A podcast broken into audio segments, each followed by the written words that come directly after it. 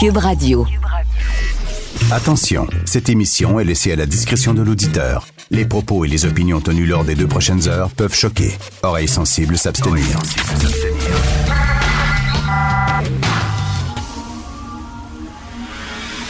Martino. Richard Martineau. Politiquement incorrect.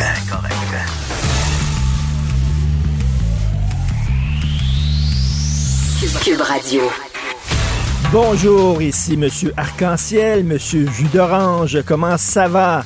Merci d'écouter Cube Radio est politiquement incorrect. On a eu tous un réveil extrêmement difficile ce matin lorsque j'ai vu le journal de Montréal où on apprend qu'on est dans les pelotons de tête au Québec concernant le nombre de morts par million d'habitants.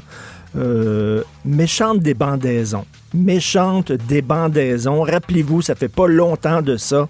On disait, et moi le premier, euh, heureusement qu'on est au Québec. Au Québec, c'est un des endroits les plus sécuritaires, où il fait le mieux vivre pendant cette pandémie-là. On fait bien les choses, on a réagi rapidement. S'il y un endroit où on veut être actuellement, c'est bien au Québec. Puis là, on regardait les États-Unis, puis New York, puis on riait d'eux autres. Puis en Europe, puis ils sont tout croches. Puis nous autres, notre trio de choc, puis notre gouvernement, puis on l'aime donc bien. On fait partie maintenant des pelotons de tête. Ça a pris quelques semaines seulement. Et là, que j'en entende pas un qui dise oui, mais c'est des vieux qui meurent. Les jeunes sont corrects, on, les jeunes, on est sécuritaires, les gens qui travaillent, mais c'est des vieux, mais c'est dans les CHSLD. Est-ce que vous vous rendez compte de la violence de cette phrase-là pour dire oui, mais des vieux qui meurent, c'est pas si grave.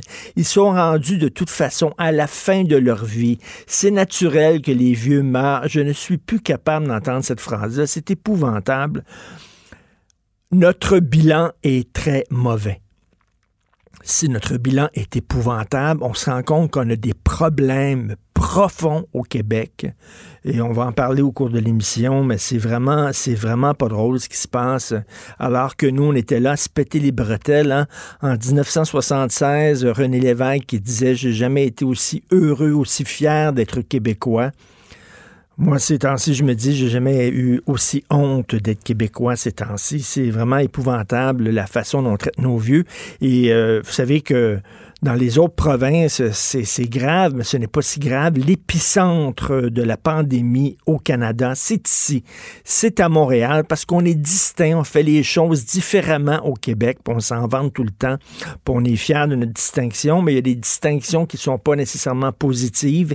Et la façon dont on traite nos vieux, euh, on est la province qui les envoie le plus dans des équivalents de CHSLD, de résidences pour vieux, etc. Ça fait que on a créé un milieu extrêmement toxique, extrêmement dangereux, et on a créé, on a eu des, les, vieux sont extrêmement vulnérables euh, euh, au Québec, et voici ce qui arrive, c'est que ça pète de partout, et euh, c'est vraiment, c'est, une leçon d'humilité ce matin, et en plus la, la, la bureaucratie incroyable. Et euh, j'ai un ami Facebook, Jean-Philippe Pétier, que je salue, qui m'a envoyé des extraits, ben, un extrait d'un film de Denis Arcand les invasions barbares où vous vous rappelez Stéphane Rousseau va voir la directrice de l'hôpital.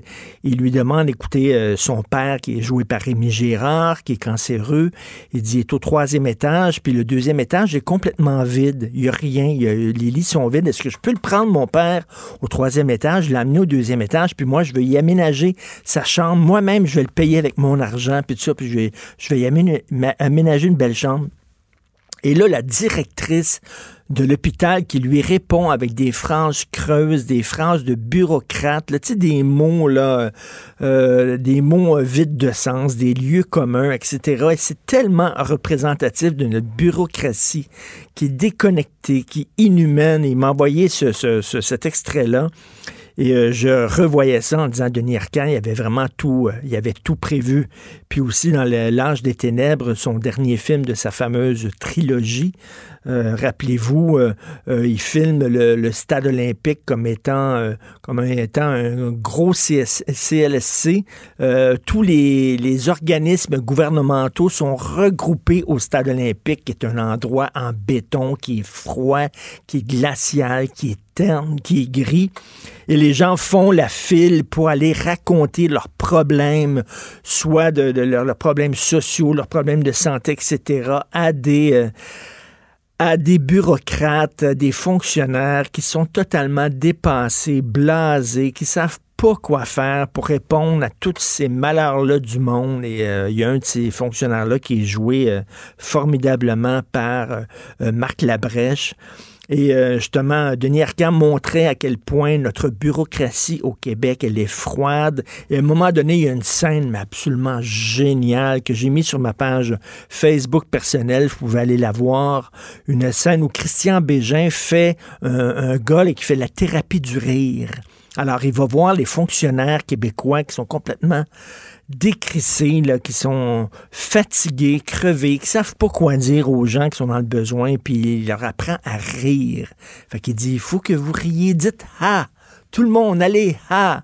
Puis là, toute la bêtise de la bureaucratie, et bref, on est rendu là. Et Denis Arcan, euh, il y a quoi, 20 ans, euh, avait, prévu tout ce qui se passe actuellement au Québec. Donc, c'est un dur réveil. Il me semble que ça va aussi avec le climat, hein, la neige et tout ça.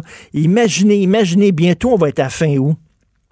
Dans pas grand temps, vous le savez que l'été, ça passe très vite, on cligne des yeux quand les températures vont se refroidir, quand la grippe va revenir, imaginez, pensez-vous qu'on va avoir réglé nos problèmes dans les CHSLD, dans les résidences pour personnes âgées d'ici là, dans les deux, trois prochains mois? Pensez-vous vraiment qu'on va avoir réglé ça? Imaginez quand soudainement la situation va redevenir pire parce que ça va être le retour du temps froid avec le retour de la grippe saisonnière et tout ça. J'aime autant ne pas y penser. Ça va bien aller, sortez vos arcs-en-ciel, vous écoutez Politiquement Incorrect. L'art est dans la manière. Non, c'est pas de la comédie. C'est Politiquement Incorrect avec Martineau. Alors, il est temps de parler d'économie avec Yves Daou, directeur de la section argent du Journal de Montréal, Journal de Québec. Salut Yves. Bonjour Richard. Alors, on apprend qu'il y a des milliers de conteneurs remplis de marchandises qui euh, dorment dans un coin quelque part. Oui, et euh, en fait, quand je t'écoutais tantôt, là, il y a évidemment toute la question des morts dans nos euh, CHSLD, mais malheureusement, il faut parler aussi d'économie. Ben oui. Puis tu sais, le visage de l'économie actuellement, là, c'est, vraiment le souhait de plusieurs à travers le monde. C'est déjà commencé dans certains pays. Toute la question de la reprise économique graduelle. Et là, le vrai visage euh, de l'économie qui est arrêté, qui est en pause, est un, est un bon exemple ce matin là, de, des conteneurs de marchandises qui s'accumulent euh, pas loin du port de Montréal. Tu sais, quand on dit hmm. arriver à bon port, là, hmm. euh, les, les, les, les, conteneurs sont arrivés, mais malheureusement, ils ne peuvent pas être livrés, la marchandise, parce que les magasins sont fermés, les centres de distribution sont fermés. Donc, il y a une entreprise qui s'occupe justement de tout ce transport-là, là, qui aujourd'hui est obligée d'entreposer tous ces, ces conteneurs, euh, même de penser à augmenter euh, le nombre de terrains pour euh, pour les emmagasiner, les empiler. écoute, dans une année là, si je te prends le port de Montréal, c'est presque 1,8 million de conteneurs de marchandises qui arrivent à tous les années. Et juste dans les, les, derniers mois, là, il y a une augmentation de 2 c'est-à-dire, tu te rappelles, il y a eu le blocage ferroviaire où que les, conteneurs n'arrivaient pas. Mais là, c'est l'inverse, c'est que les conteneurs arrivent compte tenu de notre dépendance à la Chine, parce qu'effectivement, il y a beaucoup de marchandises qui ont été achetées. Mais le problème, c'est que là, ils arrivent dans des conteneurs, puis il n'y a plus de commerce, tout est fermé. Au Québec, on est en pause.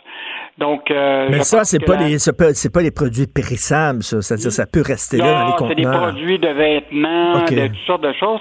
Mais il y en demeure pas moins que, tu sais, tu peux pas commencer à accumuler des, des conteneurs de marchandises euh, sur le bord du fleuve Saint-Laurent pendant euh, deux, trois mois. Là. Il va falloir qu'il y ait une, forme de reprise graduelle de l'économie. bon, on le sait que Fitzgibbon et, et, et Legault pense à une reprise graduelle, là, même peut-être des petits commerces dans, dans d'ici quelques semaines. Donc, euh, je pense qu'il y a beaucoup de gens là, qui s'attendent à. Ben Mais ce qui oui. est intéressant quand même de tout ça, là, c'est toute notre dépendance à la Chine, parce que la majorité de ces produits-là, là, évidemment, viennent Ah de la oui, Chine. ça là. vient de la Chine. Et donc, euh, puis les autres en Chine, ben, une fois que ça sort des usines, euh, il faut que ça sorte de, de- de- du pays pour s'en venir ou à, à son lieu de destination. Donc, euh, je pense que euh, y, a, il y a un, un enjeu euh, Oui. assez majeur là, au port de Montréal. Il y a une réflexion à faire, en tout cas, sur notre dépendance face à la Chine. Euh, Jean Charest, qui est rendu lobbyiste. Ah, moi, je pense toujours à l'expression chasser le naturel et il revient au galop. Là. Ben oui. Euh, tu sais, dans le fond, là, Jean Charest, euh, c'est bon, on le sait, il est, il est un peu partout, commentateur, euh, ex-premier ministre. Il représentait aussi des industries. hein. Par exemple, l'aérospatiale, il était très actif, comme l'a été Lucien Bouchard. Hein. Lucien Bouchard a été aussi euh, un lobbyiste pour des industries. Mais là, c'est la première fois qu'on voit, euh, en tout cas de, de mon vécu, moi, euh, d'un d'un ex-premier ministre qui représente des entreprises. Et là, euh, Jean Charest euh, représente des entreprises qui, eux autres, souhaitent avoir une dérogation pour pouvoir ouvrir leur magasin ou leur entreprise. OK. Euh, donc, euh, il y avait une dérogation que les gens veulent avoir rapidement. Et là, on a un exemple d'une entreprise de robinetterie là, industrielle, Velan, là, qui, une fois qu'il a parlé à, à, à McCarthy très trop, là, donc évidemment à M. Charest qui était lobbyiste, ben, il y avait des dérogations presque dans la même journée. Donc, Ah, euh, boy, que un petit- si j'étais un petit commerçant, j'aurais cette possibilité-là.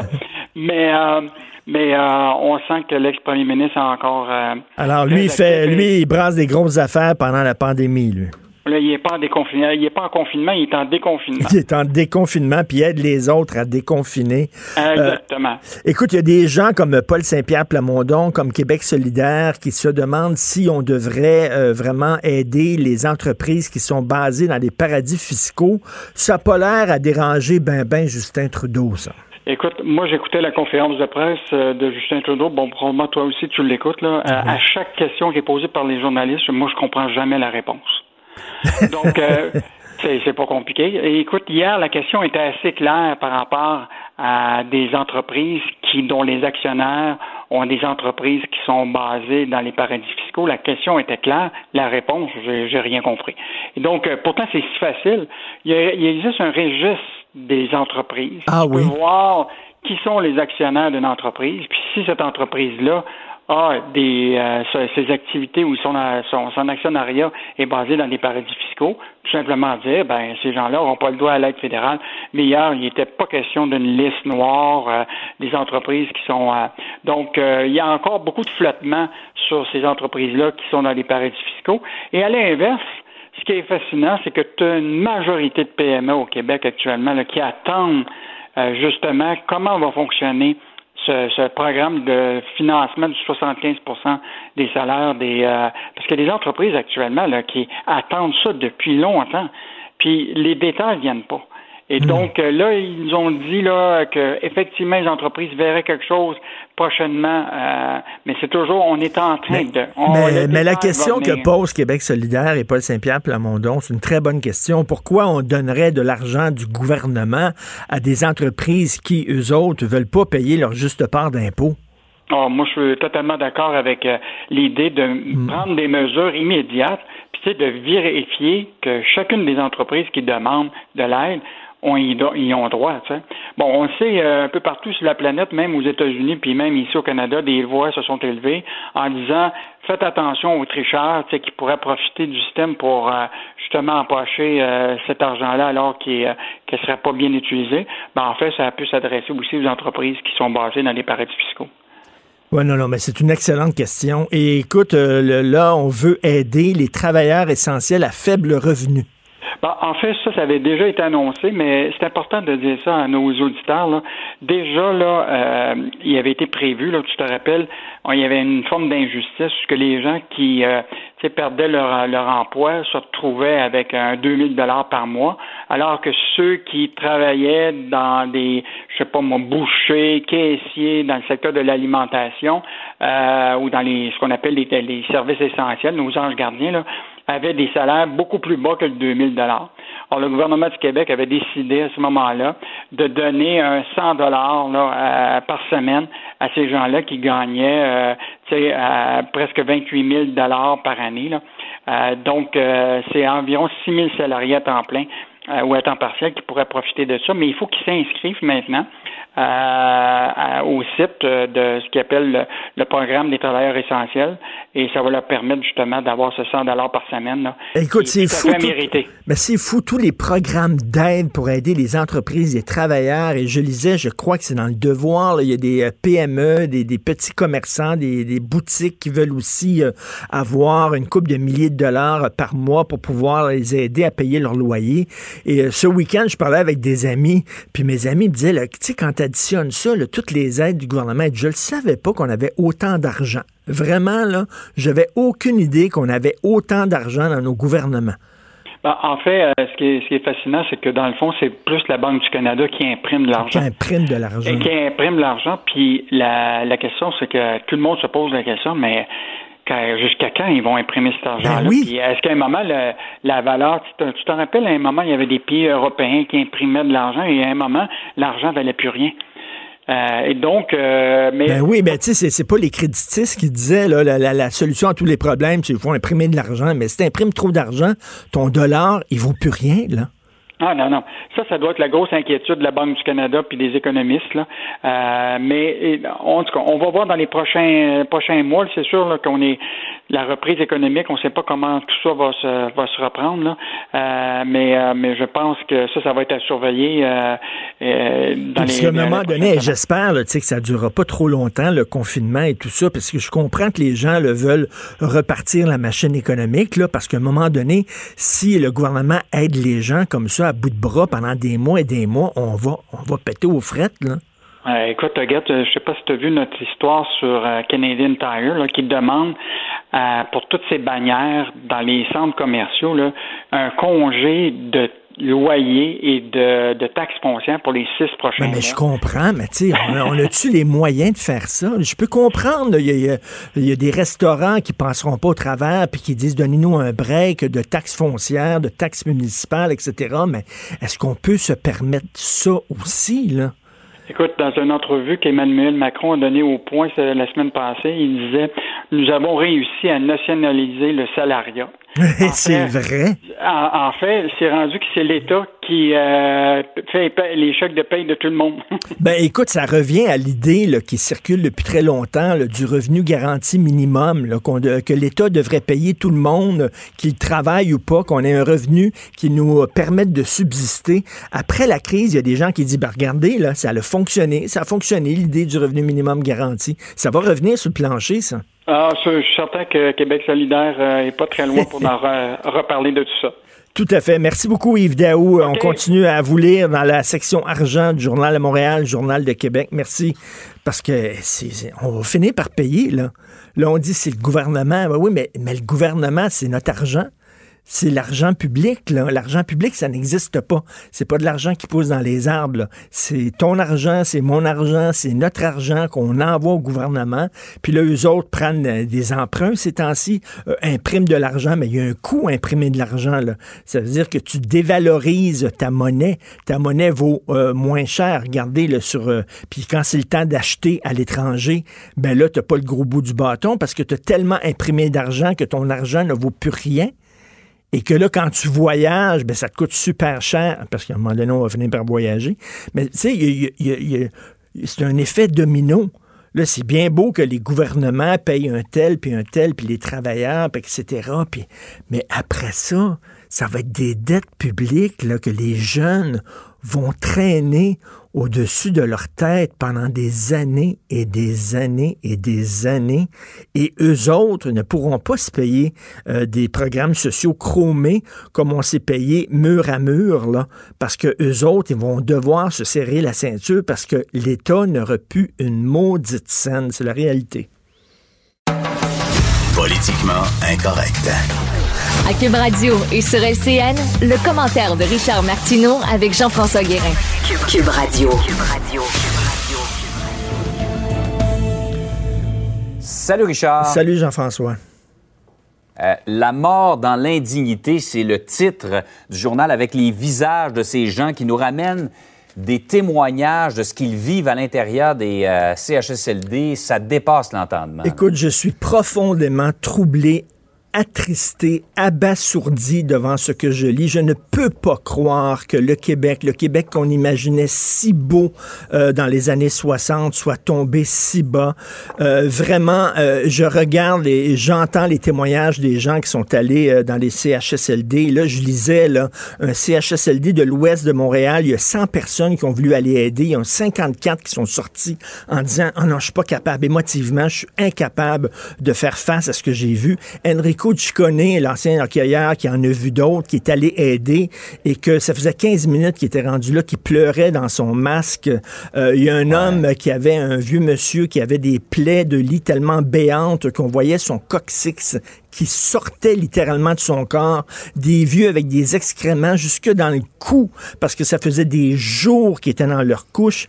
On me dira que c'est une crise sanitaire, Jean-François. Oui, il y a une épidémie, oui, il y a une pandémie, mais ça accentue les problèmes qui étaient latents, qui étaient existants. Ça fait des années, Jean-François, qui était journaliste, ça fait des années que je suis chroniqueur. On les a vus passer sur notre bureau, les documents, les rapports, les reportages sur les mauvais traitements dans les CHSLD, sur la mauvaise organisation et là, la différence, c'est que cette crise-là, il n'y a plus de faux fuyants. On ne peut plus fermer les yeux, on ne peut plus détourner la tête, on ne peut plus s'enfouir, s'enfouir la tête dans le sable. On ne peut pas balayer ça sous le tapis, ça nous saute en pleine face.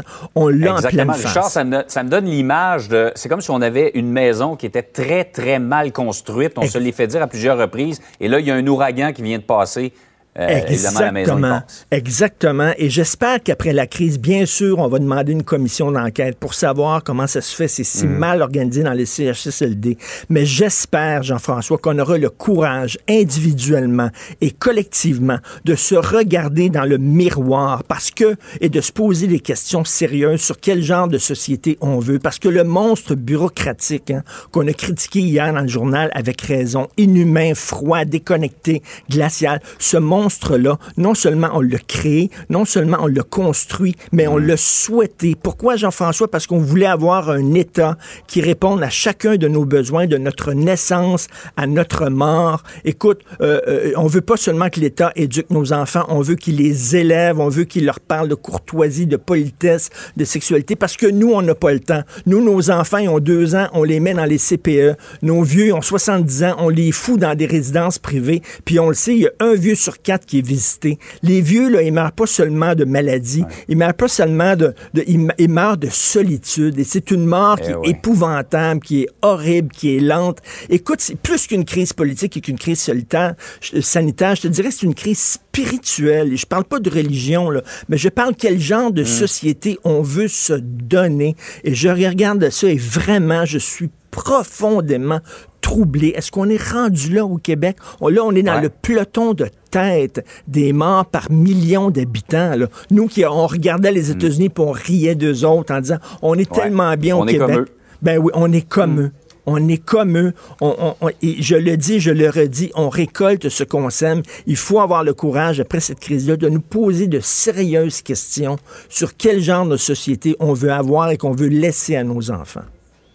Ah, ça doit tous et toutes nous ramener à nos valeurs. On ne peut pas dire, moi, c'est le problème du gouvernement, moi, ça me concerne non, Non, non, ça nous concerne Nous sommes tous responsables de ce qui se passe. Absolument. Euh, parallèlement à tout ça, Richard, il y a des gens qui en ont assez du confinement. Oui, qui veulent s'en sortir. Je, suis bon, je, peux les comprendre et même économiquement, je viens d'en parler à Yves Daou, qui est responsable de la section argent du journal de Montréal, et qui nous disait, ben, on peut pas durer des mois comme ça à payer les gens à ne rien faire, à donner de l'argent aux entreprises. Il va falloir que l'économie reprenne, mais il faut que ça se fasse intelligemment, Jean-François, avec les, directeurs de santé publique. Je parlais hier à un ami qui a travaillé pendant près de 20 ans dans le milieu de la construction et qui me disait, mm. écoute, là, respecter la distanciation sociale dans la construction, c'est une joke c'est une farce. Il dit, c'est absolument Ah ouais. impossible. J'en ai construit des maisons. Il dit, voyons donc, il y a des gens qui rentrent, qui sortent, puis tout ça. Il dit, ça se peut pas. Tu sais, il va falloir que tout ça, le retour au travail, le retour à l'école, bon, se fasse, mais il faut que ça se fasse de façon prudente et intelligente parce qu'on le dit, le confinement, c'est quand même extrêmement important. Faut pas du jour au lendemain, avec le beau temps, là, hey, on retourne travailler, c'est le fun, la vie reprend, on s'en va d'un parc et tout ça, là. Parce que lorsque le mauvais temps va revenir à la fin août, début septembre, mais que soudainement la grippe saisonnière va revenir, sais, on veut pas se retrouver avec une deuxième vague, qui- une deuxième vague qui va être pire que la première. On ne veut surtout pas ça. Ouais, ouais. Euh, Dans, dans une la- crise la au mois de, chose qui puisse. euh, dans ah une ouais, crise au mois d'octobre et au mois de novembre, là, ça nous tente pas du tout. Donc, euh, de façon quand même graduelle. Mais c'est des mauvaises nouvelles aujourd'hui, malheureusement. Oui, oui. euh, on a déjà eu de meilleures journées. Oui, tout à fait. Merci, Merci Richard. Je t'en souhaite une bonne quand même. Merci, oui, bonne journée. Richard Martineau. Politiquement incorrect. Cube Radio. Patrick Derry est analyste associé senior à l'Institut économique de Montréal et euh, ils viennent de publier un palmarès des urgences les plus débordées. On va lui parler. Bonjour, Patrick Derry. Bonjour, ça va bien? Oui, très bien, mais ça, ça a été fait quand même avant la pandémie. Est-ce que votre étude tient toujours? Parce que là, on sait les urgences, le palmarès des urgences, mais là, on est dans une situation extrêmement particulière là, au Québec. là. Ah oui, absolument. Ça, c'est une, une photographie de la situation de l'an dernier et aussi une comparaison avec la situation d'il y a cinq ans. Évidemment, il y a des choses qui ont... présentement, il n'y a plus rien qui tient là, parce que c'est une situation spéciale, mais bref, c'est plus un- une photographie de ce qu'on voit d'habitude dans le système de santé en temps normal, même si présentement, rien n'est normal. OK, ben c'était que c'est quoi les meilleures urgences? Parce qu'on a, on a tout le temps au Québec, on dit toujours là, ça va mieux dans le système anglais. On nous sent tout le temps l'hôpital général juif, par exemple, ça va toujours mieux que dans les autres euh, hôpitaux. Quel est quel est le portrait? Bon, ben en fait, euh, en, en gros, là, c'est euh, les urgences qui sont dans les grands centres sont plus débordées. Euh, donc, euh, Montréal, euh, la couronne, euh, les couronnes, l'Outaouais et un petit peu la côte nord aussi. Puis quand on pour l'est du Québec, puis le Saguenay, ça va mieux. Évidemment. Précision importante, il n'y a, pas y a pas de salle d'urgence au Québec qui réussisse à rencontrer la demande pour les soins. C'est- C'est-à-dire qu'à part des très petites urgences, quelques exceptions, il y a certaines urgences, c'est 5% des patients qui retournent chez eux, ou à moins de 5, il y en a que ça va jusqu'à 20, presque 25 C'est qu'il y a- Il y a des différences dans le portrait, mais le portrait global, c'est que le système euh, ne rencontre pas la demande. À travers la province... Mais ça, c'est un intéressant, votre étude, parce que là, il y a des gens qui disent, ouais, mais pourquoi parler de ça? C'est totalement obsolète. Là, on est dans une autre situation. Mais ça montre que même quand ça allait bien, entre guillemets, même quand on était dans une situation normale, notre système ne réussissait pas à répondre à la demande des, des malades. Alors, vous imaginez quand vous ajoutez à ça une pandémie comme aujourd'hui, à quel point, puis je reviens toujours là-dessus, c'est ce que je dis, la situation actuelle ne fait que ne fait que accentuer les problèmes structurels qui existaient avant, d'où l'importance de votre rapport, parce que ça montre que même en temps normal, c'était tout croche. Oui, ab- absolument. C'est ça. euh, C'est un, un, un peu le point, évidemment. Quand on a fait ça, on n'avait pas prévu ce qui s'en s'en venait présentement. Mais euh, la présente crise, elle permet de voir ce qui se passe en, en accéléré, puis ça va exacerber tout ça. Présentement, il y a de la place dans les urgences parce qu'il y avait des lits qui avaient été libérés dans les hôpitaux, des chirurgies qui ont été reportées, puis c'était des, c'était des bonnes décisions, honnêtement, ça tombait sur le sens. Euh, quoi que ce soit en train de changer. On a vu au cours des derniers jours que après avoir des, atteint des niveaux records à- de, de, de taux d'occupation très bas, c'est en train de revenir à la normale et on voit des urgences revenir en haut de 100% présentement.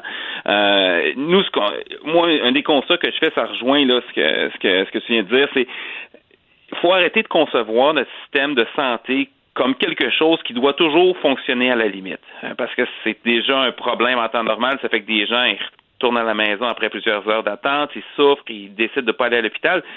Mais évidemment, quand il y a des problèmes qui arrivent, ben, Ben si on n'a pas de capacité en temps normal, on en a encore moins. Ben, c'est pour ça, c'est pour ça l'importance quand on est en temps, en temps normal. Euh, de, de, de, justement de, de, prévoir le pire. faut toujours euh, gérer en prévoyant le pire parce que si on se débrouille pas alors que c'est des problèmes euh, bon de grippe saisonnière, etc. Si même là on n'arrive pas à répondre à la demande, s'imagine quand quand arrive une situation comme aujourd'hui là. Tu sais les CHSLD là, c'est exactement là, si c'est si mal organisé, c'est parce que c'était mal organisé avant la pandémie, ça ne fait qu'accentuer des problèmes qui étaient latents. Oui, absolument. C'est des, choses qui étaient là présentement. Le, tantôt, on parlait de chiffres. J'ai répondu un petit indirectement à la question. si je regarde les chiffres, par exemple, pour Montréal, le meilleur et le pire, c'est quoi? Combien de patients qui, qui revirent de bord?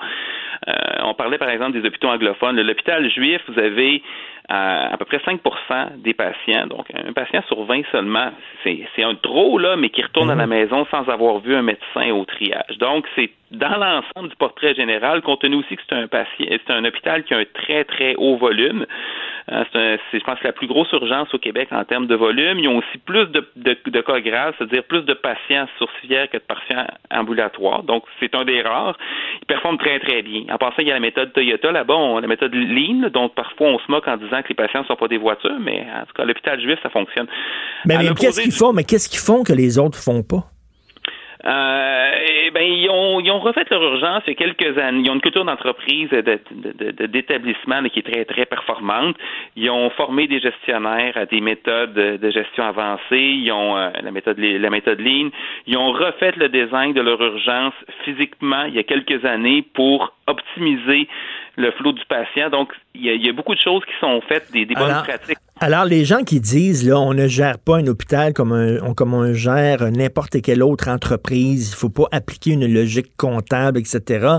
Mais euh, ce que tu es en train de dire, Patrick, c'est que c'est la méthode Toyota qu'on peut appliquer à toutes sortes d'entreprises capitalistes, euh, on peut l'appliquer aussi à des institutions comme un hôpital. Oui, absolument. C'est juste de le faire intelligemment, évidemment. C'est sûr que si on demande de remplir 28 formulaires puis de, de, de, de, mesurer euh, chaque virgule, il y a un excès de rapport, mais des fois, il y a une confusion entre justement des méthodes qui favorisent l'efficience puis des redditions de comptes bureaucratiques qui donnent rien. Euh, en Europe, par exemple, c'est appliqué aussi dans des hôpitaux très, très performants avec succès. À Québec, vous avez le, le centre Paul Gilbert. Il y avait un rapport justement du commissaire à la santé au bien-être il y a quelques années qui notait aussi, c'est un autre endroit où la méthode, euh, la méthode Lean était appliquée. Puis c'est un hôpital qui va qui va quand même assez bien, où l'attente des patients est, beaucoup plus basse qu'ailleurs. À l'opposé de ça, à Montréal, dans les hôpitaux, il y a plus de difficultés. Puis encore là, c'est pas la pas la faute du personnel soignant. je vais être clair là-dessus. Mmh, mmh, mmh. Tout le monde fait son effort. Ça dépend comment les choses sont organisées. Euh, l'hôpital Maisonneuve-Rosemont, l'hôpital La Salle, le CHUM, l'hôpital Notre-Dame, c'est des patients. Là, vous avez des taux de 13, 15, 16, 17 des patients qui retournent à la maison sans avoir vu le médecin parce que l'attente est, est trop longue. Fait que là, c'est un patient sur six, un patient sur C'est quoi, c'est à un moment donné, après, après 3-4 ans, ils sont écœurés puis ils, lèvent les feuilles et s'en vont chez eux. Des fois, c'est plus que ça. Plus que ça, ben oui. Des fois, des fois c'est plus que ça. Hein, euh, moi, j'ai vécu une situation comme ça avec ma fille il y a quelques années. Tu as un enfant qui est malade, puis à un moment donné, tu ne sais pas qu'est-ce qu'il y a. Peut-être que c'est rien, mais à un moment donné, ça fait des heures à la maison. Tu t'envoies à l'hôpital, ça fait deux, trois heures qu'il était là, puis à un moment donné, tu poses des questions, puis on dit, ben là, c'est les patients dans votre catégorie c'est sont rendus à sept heures d'attente. Fait que tu passes-tu la nuit à l'hôpital avec ton enfant qui dort pas, ce qui va peut-être aggraver, ou tu prends une chance de retourner chez toi, pour peut-être revenir à la course si jamais, tu sais, ça, ça va pas bien. C'est vraiment pas évident, ce genre de situation. C'est pas juste, c'est pas juste des petits bobos, hein, parce que dans les, dans, dans, dans l'ensemble des patients, il y a 6 000 par jour à la grandeur du Québec. C'est 380 000 par année, là, c'est un dixième des patients. Il y a un cinquième de ces patients-là, c'est des priorités 2 et 3. ça veut dire quoi, ça? C'est urgent, ou très urgent. Donc, ça veut dire que potentiellement, c'est une condition qui peut mettre la vie en danger. Fait qu'au triage, on, avait dit qu'il y avait une condition grave, puis à un moment donné, ils se tendent d'attendre, puis ils s'en vont. Ça ne veut pas dire qu'ils ne reviendront pas dans le système, ça ne veut pas dire qu'ils seraient qu'ils sont morts s'ils sont partis, mais ça montre qu'ils n'étaient pas là pour une grippe. Oui, oui, c'est ça. C'est des gens qui peuvent avoir des problèmes graves, ils savent pas, fait qu'ils disent bon, j'ai mal au ventre, etc. Je vais retourner chez moi, puis ils peuvent soudainement décéder parce qu'ils n'ont pas, ils ont pas vu de médecin. Là. Un cas 3, ça peut être une fracture, hein, ça fait mal. Tu, ne meurs pas de ça, mais tu as besoin, as besoin d'être soigné aussi. Donc, euh, écoute, c'est, puis là, ajoutons ça, là, que quand tu mets la pandémie par-dessus ça, ben, c'est certain que ça pète de partout. Là. Euh, pour, l'instant, c'est quand même pas super parce qu'ils ont libéré énormément de lits, ils ont reporté des chirurgies, fait qu'il y a de la place, mais faudrait pas qu'il y ait trop de monde qui tombe malade en même temps parce que euh, ça, ça, commence à être un peu plus difficile par endroit. Puis, euh, parce que soit, soit on pas le malheur, là, mais euh, disons qu'on est peut-être un peu moins équipé qu'on voudrait. Donc, le meilleur, le meilleur hôpital dans la région de Montréal, ce serait vraiment l'hôpital juif, général juif? C'est dans les bons. Euh, Sainte-Marie aussi, ça va assez bien. Jean Talon, ils ont fait des progrès énormes ces dernières années là, dans le nord de l'île. Euh, mais écoutez, tout le monde fait ce qu'il peut, là, mais des fois, c'est les moyens qui sont limités. Oui, oui. Puis là, euh, bien sûr, aujourd'hui, ça craque de partout. Euh, on peut aller voir ça, bien sûr, sur le site Internet de l'Institut économique de Montréal, ce palmarès-là des urgences avant, bien sûr, la pandémie. Merci beaucoup, Patrick Derry. Ça fait plaisir. Bonne journée. Merci. Bonjour. Martino, le seul qui peut tourner à droite sur la rouge à Montréal. Politiquement incorrect mais c'est politiquement correct de l'écouter. Nous parlons à Emmanuel Latraverse, analyste politique. Bonjour Emmanuel. Elle n'est pas là. Elle est toujours pas là. Elle s'en vient. Alors, elle est au téléphone. On va certainement, bien sûr, parler du triste bilan euh, au Québec. C'est une méchante leçon d'humilité, comme euh, on disait tantôt avec euh, Jean-François Guérin.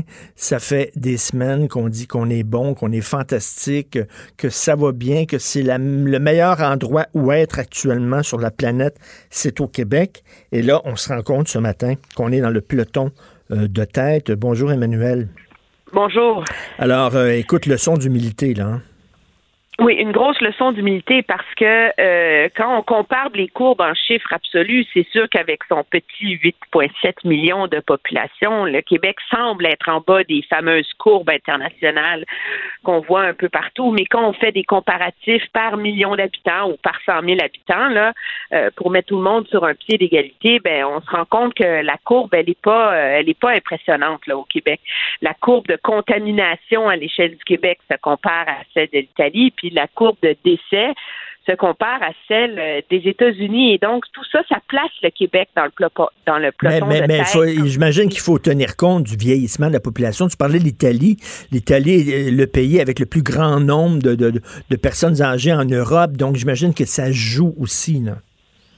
Oui, c'est sûr que ça joue, mais la réalité, c'est que le Québec, finalement, euh, ne fait pas mieux que les autres mm. pays. Et moi, je rejette un peu l'argumentaire selon lequel c'est quand on s'arrête pour y penser, là, ben, c'est des données qui sont faussées parce que la crise au Québec, elle est dans les CHSLD. Mais la réalité, c'est que ça dépend comment chaque société soigne et traite ses aînés. Euh, dans les autres pays, en Europe, en France, par exemple, les gens très malades, on les a amenés dans les hôpitaux tout de suite. Au Québec, on a décidé de les garder dans les CHSLD. Donc, à l'échelle de la planète, ce sont les personnes âgées et vulnérables qui sont le plus touchées. Et là, ça dépend. Est-ce que ces gens-là meurent en, en centre hospitalier ou est-ce qu'ils meurent en CHSLD? La réalité, c'est qu'ils meurent pareil, là, on s'entend. Et donc, le taux de mortalité place finalement assez tous les pays sur un comparatif. Euh, possible, tu sais, malgré les différences dans nos dans nos dans nos sociétés. Et, euh, et je pense que ça révèle la grossière erreur qui a été commise en termes de planification euh, que de tout miser sur les centres hospitaliers et de laisser euh, finalement les CHSLD euh, avec un plan assez bancal où on fermait les yeux sur la pénurie de main-d'œuvre, puis on s'imaginait qu'en fermant la porte, puis en interdisant les visites, il n'y allait rien se passer. Là. Parce qu'on savait, comme je le dis, ça ne fait qu'accentuer les problèmes qui étaient latents et qui existaient avant la crise. Oui, et on sent, on l'a vu, euh, moi, c'est un mot que j'ai hésité beaucoup à utiliser parce qu'on voit là, que les gouvernements, on ne fera pas le procès de comment tout le monde était mal préparé, là, je pense qu'on a compris. Là. euh, mais la réalité, c'est que toute la semaine dernière, on a vu un gouvernement changer de stratégie à chaque 24 heures. Là et changer son discours à chaque 24 heures en termes de solutions. Puis même cette semaine, lundi, le gouvernement Legault demandait une pause dans les hôpitaux pour qu'il y ait plus de spécialistes dans les. CHSLD. Et hier, il nous disait qu'on voulait reprendre les chirurgies à 50 parce qu'on avait finalement, on croyait avoir assez de monde dans les CHSLD. Écoute, on est mêlé, on regarde les points de presse, puis on est mêlé parce que François Legault dit, il implore, entre autres, le bon, les médecins spécialistes, venez nous aider. Ça fait trois jours que je lui demande. Eux autres disent, ben voyons donc, ça fait des, semaines qu'on lève la main, puis tout ça. Là, le, citoyen moyen, lambda, regarde ça, il est tout perdu. C'est qui qui nous ment? Ben, C'est-tu le gouvernement? C'est-tu euh, les médecins spécialistes. Tu sais, on est Moi, perdu. Je vais dire, pas juste le, le, citoyen moyen. Là. Moi, je fais je ne pas être plus intelligente qu'un autre, là, mais je fais quand même ça depuis 20 ans comme métier. Là. Et pour être prêt, j'ai tous écoutés. Là. Et je peux te dire que hier, j'étais assez confuse. Euh, j'avais de la beaucoup, beaucoup de difficultés à, à, les suivre. Alors, ça nous force à aller voir les autres échos et sur le terrain. Sur le terrain. Et les échos, là, ils sont assez, assez confirmés, assez, assez généralisés. Il y a une désorganisation totale. On craint de plus en plus, on le voit, euh, c'est rapporté par les différentes fédérations, c'est rapporté par les syndicats qu'en vérité, on est en train de sous-estimer sérieusement le nombre de décès parce que ça prend beaucoup de temps les enregistrer officiellement. On remarquera que le gouvernement euh, publie une liste des CHSLD euh, sous surveillance, mais il n'y a pas le nombre de décès à côté. Hein? Donc, hmm. on veut pas, euh, on a peur là, de cette pente ascendante là, de milliers de morts là, qui s'en viendraient au Québec. Puis, malheureusement, le calcul est est, assez sommaire. Il y a 4000 personnes âgées en ce moment en CHSLD qui sont infectées. Fait un taux de décès entre 25 et 50% puis tu vois exactement où s'en va la courbe du Québec, là. Et donc, euh, mais la réalité. Mais on sent, on sent de l'improvisation, là. Ils improvisent. Ils sont en panique, là. Ben oui, quand, quand, quand on est rendu qu'une journée c'est les étudiants, une journée chez les, c'est les spécialistes, une journée c'est les, les entreprises d'économie sociale, une journée c'est ici, une journée Après ça, on a demandé, on a demandé aux gens des régions de venir à Montréal nous aider. Puis après ça, c'est le, c'est la, Croix-Rouge. Moi, je me demande encore, là, comment ça se fait que l'armée est pas là, là? Je veux dire, tu sais, ils sont venus pour une inondation, pour nous aider pour une inondation. Christy, c'était pas mal moins grave une inondation que ce qu'on vit présentement. Puis arrêtez de dire que l'armée sont pas formés pour ça. Ils, savent comment euh, donner à manger à des vieux puis changer des couches, maudit. Ben, tu sais, je veux dire, euh, moi, j'ai déjà euh, pris soin de ma mère. Je suis pas préposée. Puis, ben j'étais capable de lui donner un bain, de la nourrir, de l'habiller, etc. Puis, je pense qu'avec une formation, la Croix-Rouge en donne des formations. Mais le pire dans tout ça, c'est que moi, dans les derniers jours, j'ai reçu beaucoup de témoignages d'infirmières et d'infirmières auxiliaires qui, euh, tu sais, vers le 19 mars, ont donné leur nom se sont fait rappeler, genre, il y a deux semaines, un mois plus tard, pour se faire dire qu'elles étaient assignées à un SUS ou un CIS ou je sais plus quoi, avoir rempli des montagnes de paperasse, s'être fait dire qu'elles auraient un corps de travail, genre 8-15 ou je sais pas quoi, et après ça, plus de téléphone. Hmm. Puis elles attendent toujours que le téléphone ça. Et ces mêmes infirmières-là, tannées d'être euh, sur les rangs de côté, sachant qu'elles pouvaient aider, ont appelé des agences privées et se sont fait placer en 24 heures. C'est ça la question que tu poses. Comment ça se fait que les agences privées sont plus efficaces que le gouvernement? Ben, c'est hallucinant comme question, là. Je veux dire, on a la, priorité numéro un du gouvernement depuis 14 jours, c'est de recruter des renforts dans les CHSLD. Des préposés, des, euh, des infirmières, euh, principalement, là, on s'entend? Et ça rentre au compte-goutte. Et là, quand M. Legault nous dit les renforts sont là, on a 1000 personnes, il va en avoir un autre 1000 demain, moi, je pose la question à lire les témoignages, est-ce que finalement, c'est pas des gens qui étaient prêts à aller par le système public, par les hmm. voies officielles, et qui, en passant par, une agence, vont être sont déployés beaucoup plus rapidement et en plus à un coût bien élevé, plus élevé, on s'entend, ben on en a déjà parlé de ça. Ça coûte plus cher il y a une désorganisation là, mais, mais, mais, mais on a vu dans le journal hier, là, ils, ont, fait l'organigramme quoi d'un CIUS, rien qu'un là, c'est le, c'est un monstre. Ce sont des monstres tentaculaires de bureaucratie. Là. Oui, mais des monstres, je veux dire, objectivement, là, des monstres tentaculaires de bureaucratie, il y en a dans tous les ministères. Hein? Je veux dire, je serais curieuse qu'on fasse le le l'organigramme du ministère des Ressources humaines à Ottawa. Là. Hein, on s'entend-tu? Ou l'organigramme de l'Agence du revenu? Hmm. Imagine? Imagine. Et puis, pourtant, il y a des gouvernements ailleurs qui sont capables de s'organiser, là. Alors, à un moment donné, il y a un problème majeur, majeur. C'est un gouvernement qui n'a pas le contrôle sur sa machine. Non, mais là, C'est là, un c'est parce qu'on les, on les a toutes. prendre le contrôle et qui semble, objectivement, comme l'écrit Denise Bombardier dans le journal ce matin, Oui. là, on est rendu à dire que c'est un gouvernement qui semble totalement en état de panique. Mais, mais c'est parce qu'on les a tous essayés, les gouvernements. On a essayé des libéraux, ça n'a pas marché. On a essayé des péquistes, ça n'a pas marché. On a essayé des AD euh, de- la- les caquistes, ça fonctionne pas. On a essayé des gouvernements de médecins en disant les médecins, eux autres, ils savent, ils connaissent la machine, ça n'a pas fonctionné. On a dit, fait que là, on est là, là, les bras ballants, en disant, Christy, qu'est-ce qui va pas? Qu'est-ce qui marche pas? ça, la personne qui va avoir sa réponse-là, là, elle va être bien riche.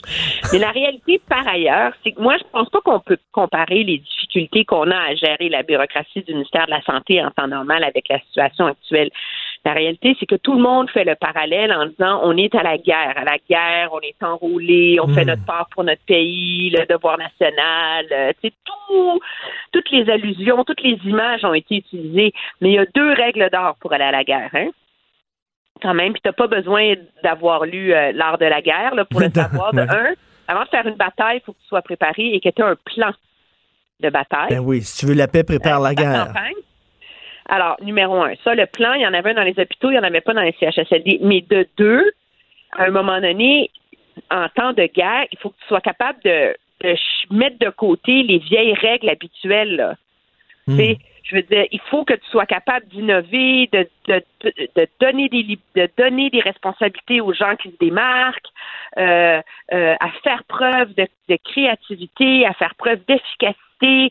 Et ça, c'est comme c'est ce message-là là, qui n'a pas passé et où c'est comme si le gouvernement peut pas ne pas avoir été au courant de la lourdeur bureaucratique de sa machine. Là, on en Et- parle depuis 200 millions d'années. Ben oui. Et, et on n'a pas demandé à quelqu'un de dire, tu sais, tu demandes à 20 spécialistes là, ou 20 experts en logistique, en gestion, en je sais pas quoi, tu les mets dans une salle puis tu dis là, là, trouve-moi quelque chose qui va marcher, vous avez 48 heures. Ouais.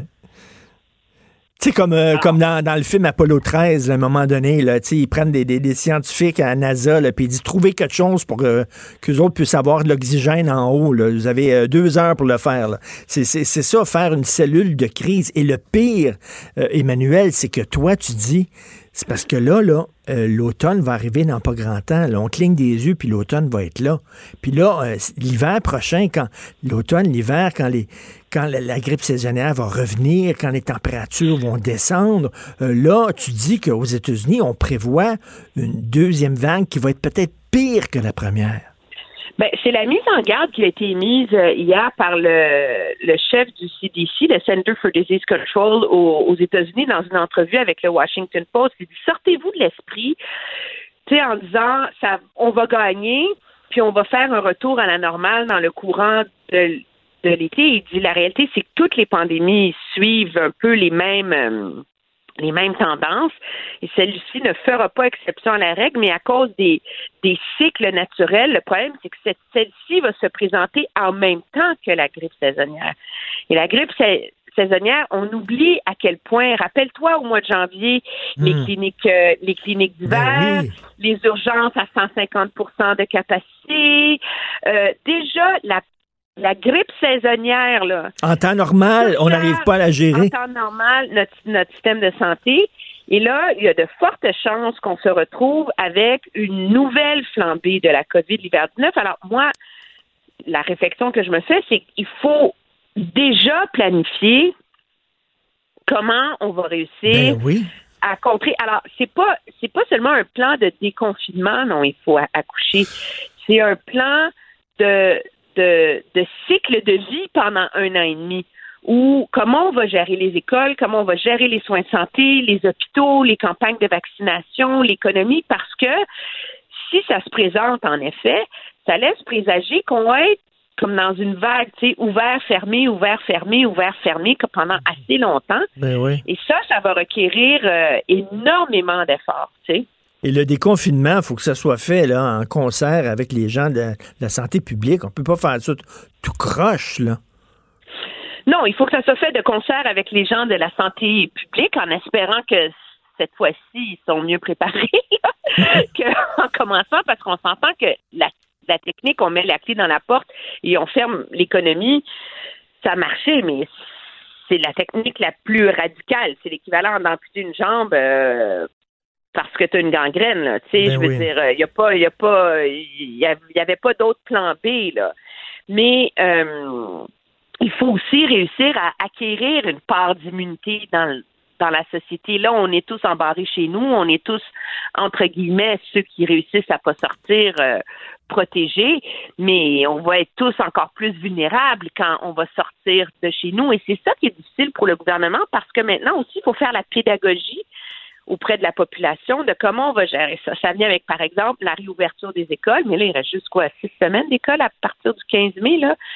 C'est pas beaucoup pour un million d'élèves qu'il faut que tu fasses rentrer tranquillement, doucement, là, quatre semaines, là, cinq Mhm. semaines d'école. Est-ce que c'est les camps de vacances cet été qui vont servir à, à aider aussi à, à, à contribuer à ce déconfinement euh, collectif? Moi, je pense que ça va faire partie des, Ben- des questions importantes qui vont se poser euh, pour le gouvernement. Mais pour ça, il faut réussir à stabiliser le réseau de la santé. Puis en ce moment, il est entièrement déstabilisé parce qu'on a une crise Mais, dans mais, les mais, mais justement, mais, mais toi, toi, es-tu optimiste? Comment tu vois ça, toi? Ben, moi, je vois ça. Je veux dire, je pense que d'ici la fin de la semaine, là, on va avoir une idée si vraiment, en termes de ressources humaines, les choses se stabilisent en CHSLD. Hmm. Si on est capable, si on arrête d'entendre les histoires d'horreur qui nous sont euh, racontées par les gens qui vont, Parce que- des personnes âgées dans leurs excréments, dans leur Parce que, parce qu'Emmanuel, tu sais, Emmanuel, ça prend, ça prend un type de personne aussi. Je comprends que euh, les gens veulent aider puis tout ça, mais il faut que tu sois fait fort. Je lisais là, dans un CHSLD de l'ouest de Montréal, il y a 100 personnes qui se sont pointées. Il y en a 54 qui sont sorties en disant je suis pas capable, je suis émotivement incapable de dealer avec ça. Je peux pas. Ben oui, ben de un, puis de deux, c'est c'est c'est clair, c'est pas tout le monde qui peut faire ça, puis de trois, les conditions sont immensément difficiles. Donc, juste si le gouvernement réussit au moins à gérer, à mettre de l'ordre là dans sa machine, là, pour réussir à stabiliser la question du personnel, mais là, ça va prendre un autre trois semaines avant de stabiliser la situation dans les CHSLD. Mais moi, ce qui m'inquiète, c'est la situation dans les hôpitaux. Parce qu'à partir du moment où chaque semaine qui tourne au ralenti, comme les hôpitaux le font en ce moment, c'est 7500 chirurgies d'annulées. À la fin de la semaine, on va être rendu à 37 500 chirurgies d'annulées. Incroyable. Puis j'ai vu, j'ai vu. Le retard et la complexité de faire ça et de le faire avant que la vague de COVID ne reprenne. J'ai vu des photos aussi. J'ai vu des photos là, de, de, de gens euh, sur les lits d'hôpitaux là, qui n'ont pas la COVID, qui sont là, euh, entre autres, parce qu'ils ont des chimios, des traitements de chimio, ils ont le cancer. Et les lits sont, sont à moins d'un mètre les uns des autres. Ils respectent absolument pas les règles de distanciation sociale parce qu'ils n'ont pas de place.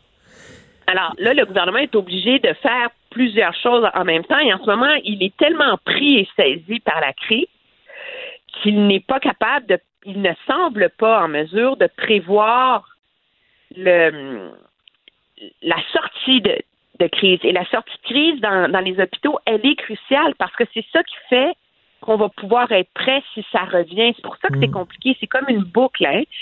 Et euh, mais bon, là, le gouvernement s'est nommé un Et- ministre qui est rentré en poste hier. On a mis, nommé Mme Savoie en charge Oui. des ressources avec sa main de fer.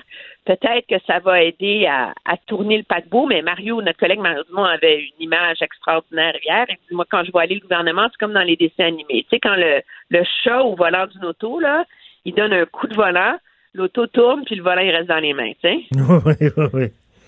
Oui, non, non, c'est. Puis que- quand tu vois qu'il y a des infirmières euh, qui ne veulent même plus retourner au travail parce qu'elles ne sont pas suffisamment protégées, puis elles disent ben moi, je veux pas, je veux pas être à risque, puis ramener ça chez moi, puis contaminer mon conjoint puis mes enfants.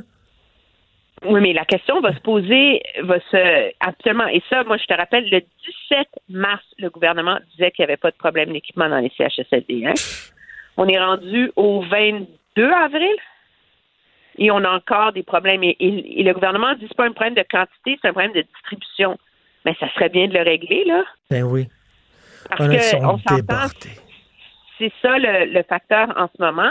Et les choix vont être difficiles avec le déconfinement parce que des, des gens qui travaillent, qui ont un aîné, qui ont un conjoint plus vieux, qui lui est fragile, qu'est-ce qu'on va faire avec ces gens-là? Là? Alors, tu sais, on est très, très pris en ce moment par la réflexion sur l'horreur, le désastre navrant qui se déroule dans les CHSLD, mais il faut pas s'imaginer que la sortie de crise, ça va être comme euh, les vallées verdoyantes euh, du bonheur collectif. ça va amener des choix absolument déchirants. Et la piètre gestion de crise que fait le gouvernement en ce moment, ben, a de quoi, moi, je trouve, soulever quand même certaines inquiétudes sur sa capacité à faire le reste, qui est encore objectivement plus difficile dans l'ordre, là.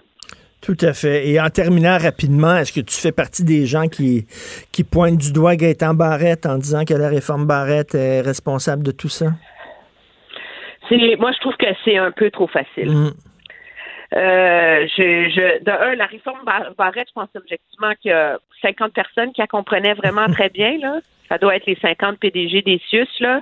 M. Barrette lui dit que si on avait continué à aller de l'avant avec ses projets ratios pour assurer la, fin de la pénurie de main-d'œuvre dans les CHSLD, on serait pas là. Je pense que c'est un débat d'experts. C'est facile de hmm. distribuer les blâmes, peu importe les gouvernements en place. Et c'est pas une question de lancer des roches à M. Legault. Le gouvernement de toutes les provinces, de tous les pays occidentaux euh, ont vu les signes avant-coureurs se sont fait dire qu'il y avait une pandémie horrible qui allait arriver. Personne a vraiment, on a fait des grands plans de pandémie qu'on n'a jamais mis à jour. On n'était pas prêt et on en récolte les fruits et c'est la même chose pour tous les pays. C'est ça la réalité. Ben, merci pour ta franchise. Hein. Des fois, il faut rassurer les gens, puis des fois, il faut donner l'heure juste, puis là, tu donnes l'heure juste. Puis des fois, c'est, c'est inquiétant, mais qu'est-ce que tu veux? C'est ça la réalité. Merci beaucoup, Emmanuel. Très bien, au revoir. C'est Emmanuel Latraverse, analyste politique. Richard Martineau. Politiquement incorrect. Cube Radio. OK, habituellement, je parle à Vincent Dessureau, monsieur le facteur, qui fait le point sur euh, le bilan sur la pandémie. Il n'est pas là aujourd'hui, question de force majeure, mais écoutez-moi bien. Écoutez-moi bien. Ce que je vais vous dire, là, vous ne le croirez pas. Vous allez capoter. Écoutez-moi bien, il y a un site anarchiste sur Internet qui s'appelle Montréal contre-information. Nouvelles et analyses anarchistes et anti-autoritaires. Ça, c'est toutes les petites gangs des Black Blocs qui vont là-dessus. Et là, il y a un texte. Je vous dis, cette gang de crottés-là qui ont écrit ça mérite la prison. Là, il y a un texte qui dit on devrait profiter de la situation actuelle pour foutre le bordel. Et je vais vous lire des extraits du texte. Vous allez capoter. Le gel hydroalcoolique sert aussi bien à se désinfecter les mains qu'à allumer des incendies. Il faut euh, profiter du contexte. le moment semble propice pour attaquer. Et là, on dit, il faut profiter du fait que les policiers sont hyper occupés, que les autorités, que le gouvernement est hyper occupé avec la crise pour foutre le bordel et se saisir de l'occasion et voir ce qui pourrait se passer. À l'heure où les forces du contrôle euh, qui quadrillent l'espace en véhicule n'ont jamais été aussi présentes et surmenées, que se passerait-il si elles étaient menacées dans leur bastion par des messages de mort écrits à la, peinture? Si les forces de l'ordre étaient prises à partir régulièrement par des cocktails Molotov, des pétards en pleine nuit? Si elles se faisaient attaquer pendant leur patrouille, vous comprenez bien, là, ils disent qu'on devrait profiter de la situation que les policiers sont surmenés pour leur lancer des cocktails Molotov et des pétards en pleine nuit. Euh, à l'heure où les cages sont pleines à craquer et où l'on crève derrière un grillage, que se passerait-il si des voitures de matons ça c'est les voitures de police, venaient en rencontrer un tournevis, un marteau ou quelques allumes-feu? Si les personnes qui surveillent et qui enferment, déjà sous pression, se faisaient agresser en rentrant chez elles? On dit on devrait profiter que les, policiers sont surmenés pour les agresser dans la rue, pour euh, euh, faire du vandalisme, avec des cocktails molles. Écoutez, là. c'est de la folie furieuse. Et attendez, là, écoutez bien ça. À l'heure où tout le monde, ou presque, vit confiné, que se passerait-il si un pylône haute tension, facile d'accès, venait à tomber par terre? Vous avez bien entendu, là. Ils disent qu'on devrait profiter de la situation où tout le monde est confiné, donc tout le monde a besoin d'électricité pour faire sauter des pylônes à haute tension. Ça, c'est un texte qui, paraît sur un site Internet, Montréal contre-information, nouvelles et analyses anarchistes et autoritaires. Puis je comprends que les autorités, ces temps-ci, depuis quelque temps, là, on surveille l'extrême droite puis l'extrême, l'extrême gauche, là, est en train de dire on devrait profiter de la pandémie pour battre des policiers, pour faire sauter des pylônes, pour foutre le feu à des autos de patrouille. Et ça, c'est écrit, là. Puis ça, vous allez. Là, on, est on, dit, on dit qu'il faut lutter contre les fake news, mais lutter contre des appels à la violence comme ça, ces gens-là, c'est très facile, un site Internet, de savoir qui dirige un site Internet, qui le gère. Mais il y a des poursuites à faire, là, aux criminels. Vraiment, ces gens-là devraient mériter d'être poursuivis et d'être accusés formellement pour un appel à la violence. Des anarchistes, esprit de gang de maudits tata. Vous écoutez politiquement incorrect. Pour nous rejoindre en studio. Studio à commercial cube.radio. Appelez ou textez.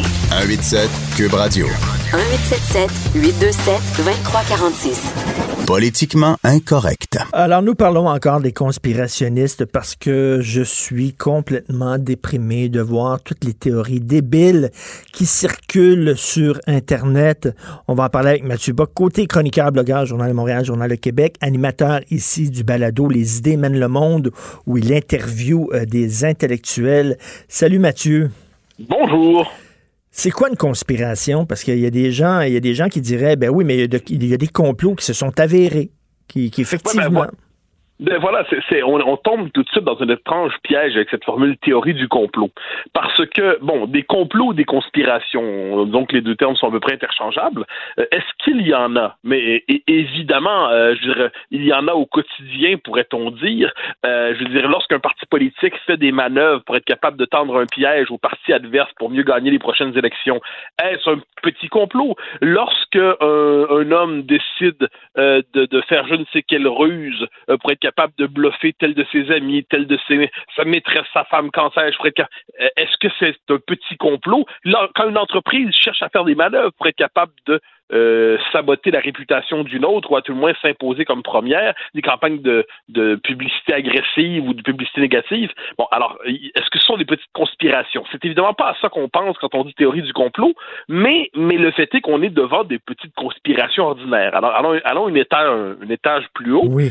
Euh, est-ce que les, les, gouvernements nous mentent à l'occasion? Euh, oui, il n'y a pas de doute là-dessus. D'abord et avant tout, les gouvernements ne croient pas au secret intégral. La preuve en est qu'il y a des secrets d'État, il y a des il y a des services secrets. Euh, quelquefois, le gouvernement ment. On l'a vu en France avec la question des masques. Hein, le grand retournement autour de la question est-ce qu'on doit porter des masques? Non, la science dit que c'est pas nécessaire et que c'est même dangereux. Oui, la science. Dit... Et là, on voit qu'il y a une espèce de basculement. La propagande chinoise. Euh, est-ce que l'État donc croire, ne pas croire à ce que nous dit la Chine, est-ce que ça relève du conspirationnisme? Ce serait surprenant. Ensuite, est-ce qu'il y a des complots ordinaires? Donc euh, là, je donnais des exemples dans mon article d'aujourd'hui. la commission Gomery, la commission Charbonneau nous ont montré des petites conspirations bien réelles, ou bien pas plus que des petites conspirations pour être capable de détourner de l'argent public, de la fraude massive, et ainsi de suite. Donc, tout ça, on a raison d'exercer devant le réel qui nous est présenté une forme de scepticisme ordinaire, éclairé, méfiant. Le propre de la théorie du complot, c'est que c'est basculer dans quelque chose d'autre, c'est rajouter un élément qualitatif. Ça consiste à dire que derrière toutes ces micro-conspirations ou ces moyennes conspirations qui font euh, donc, sur le cœur, au cœur de nos vies d'une manière ou de l'autre, il y a une méga conspiration générale, le complot derrière tous les complots, au service d'une volonté malveillante, capable de tout organiser, qui dominerait le monde à la manière d'une puissance tyrannique et nous, ne serions que ses pantins. Et là, il s'agirait d'éclairer le grand complot universel derrière, tout ce qui se passe. Et ce qu'on constate au des, époques, d'une théorie du complot à l'autre, la structure est toujours la même. Une puissance malveillante et cachée domine le monde Mhm. à l'abri du regard de tous. Et là, le méchant peut changer selon les époques. Ça pouvait être les jésuites autrefois, l'opus dei de temps en temps, les juifs pour certains, quelques milliardaires vénéneux pour d'autres. Euh, L'identité du méchant varie en fait, mais la structure du la théorie complotiste, elle ne, ne, ne varie pas. Puis voilà Et- pourquoi je dis qu'on est devant des théories simplificatrices à outrance qui abolissent le chaos du monde pour le remplacer par un complot. Et là, aujourd'hui, le, le grand méchant, parce que j'aime bien ton analyse, effectivement, le grand méchant, c'est un peu, là, tu sais, à la George Soros, c'est-à-dire le, le grand capital qui veut profiter de la disparition des frontières pour avoir une main-d'œuvre bon marché, euh, etc., là, le, le multiculturalisme, le, la- le mondialisme, c'est un peu ça le méchant, là. Et, c'est vrai qu'on tombe dans une espèce de, piège, on pourrait dire, théorique. C'est-à-dire, est-ce que, par exemple, euh, maintenant mentionné Soros, est-ce qu'on peut critiquer la Open Society, son organisation qui fait du travail de, lobbying idéologique dans les pays européens, surtout en Europe centrale? Euh, Bien sûr qu'on peut le critiquer. Du moins, j'espère qu'on peut le critiquer. Tout comme on peut critiquer l'Institut économique de Montréal, on peut critiquer euh, Soros, on peut critiquer, quand l'OMS, qu'on fasse toutes les critiques. Le problème de la théorie complotiste, du conspirationnisme, c'est quand on bascule dans cette idée d'un maître tout-puissant. Et ça, c'est une espèce de fantasme. On comprend pourquoi les gens basculent là-dedans. Ils voient mille faits éparpillés, euh, contradictoires eux-mêmes, et ils cherchent la logique derrière tout ça. Et le propre de l'esprit humain, c'est de chercher la cause derrière les causes. Il y a quelque chose d'insatisfaisant dans le fait de se dire que tout ne se tient pas, tout n'est pas absolument relié, Hmm. qu'il y a une part de hasard, il y a une part d'éléments qui nous Mais- échappent. Donc, on cherche ensuite la volonté malveillante, d'autant qu'une fois qu'on l'a identifiée, ça mais- permet de la combattre. Mais en même temps, dans les années 70, bon, c'était la CIA qui était responsable de tout. Mais c'est vrai que la CIA avait déstabilisé des régimes. C'est vrai que la CIA avait infiltré des partis politiques, des syndicats. C'est vrai que la CIA avait mené euh, à l'université McGill euh, des expériences avec du LSD pour pouvoir contrôler les gens, ce qui me semblait à l'époque totalement farfelu. Euh, ça a été prouvé par des documents à McGill, chez nous, à côté.